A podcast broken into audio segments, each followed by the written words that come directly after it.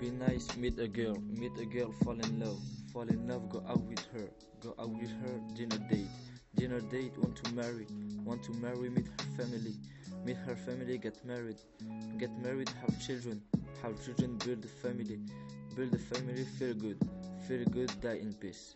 Lesson always be good.